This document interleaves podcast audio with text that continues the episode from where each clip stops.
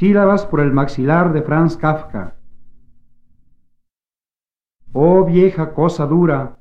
dura lanza, hueso impío, sombrío objeto de árida y seca espuma, ola y nave, navío sin rumbo, derrumbado y secreto como la fórmula del alquimista, velero sin piloto por un mar de aguda soledad,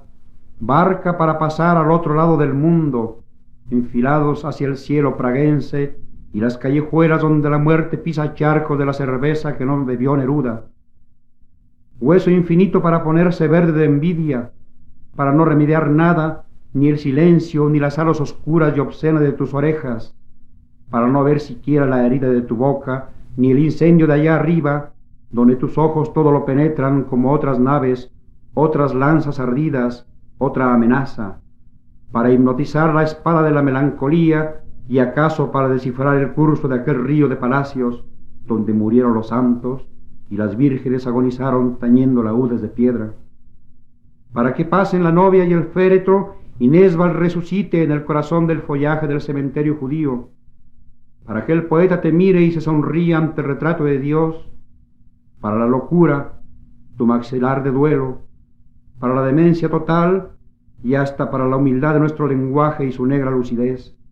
para morir eternamente de una tuberculosis dorada y cabalgar las nubes y nombrar a los ángeles del exterminio y clamar por los asesinos, otra vez allá arriba, por los que quemaron a Juan Hus y arrojaron sus cenizas a un ancho río de espinosa corriente, hueso de piedra, ojo derecho del carlino puente, pirámide caída, demolida, muerta desde su muerte,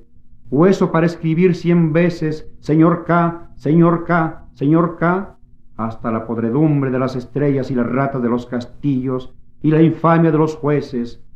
hueso vivo, puntiagudo como la raíz del alma, como la ciega aurora de tus cejas, hueso para llegar de rodillas y aguardar amorosamente la carcajada y la oración, la blasfemia y el perdón,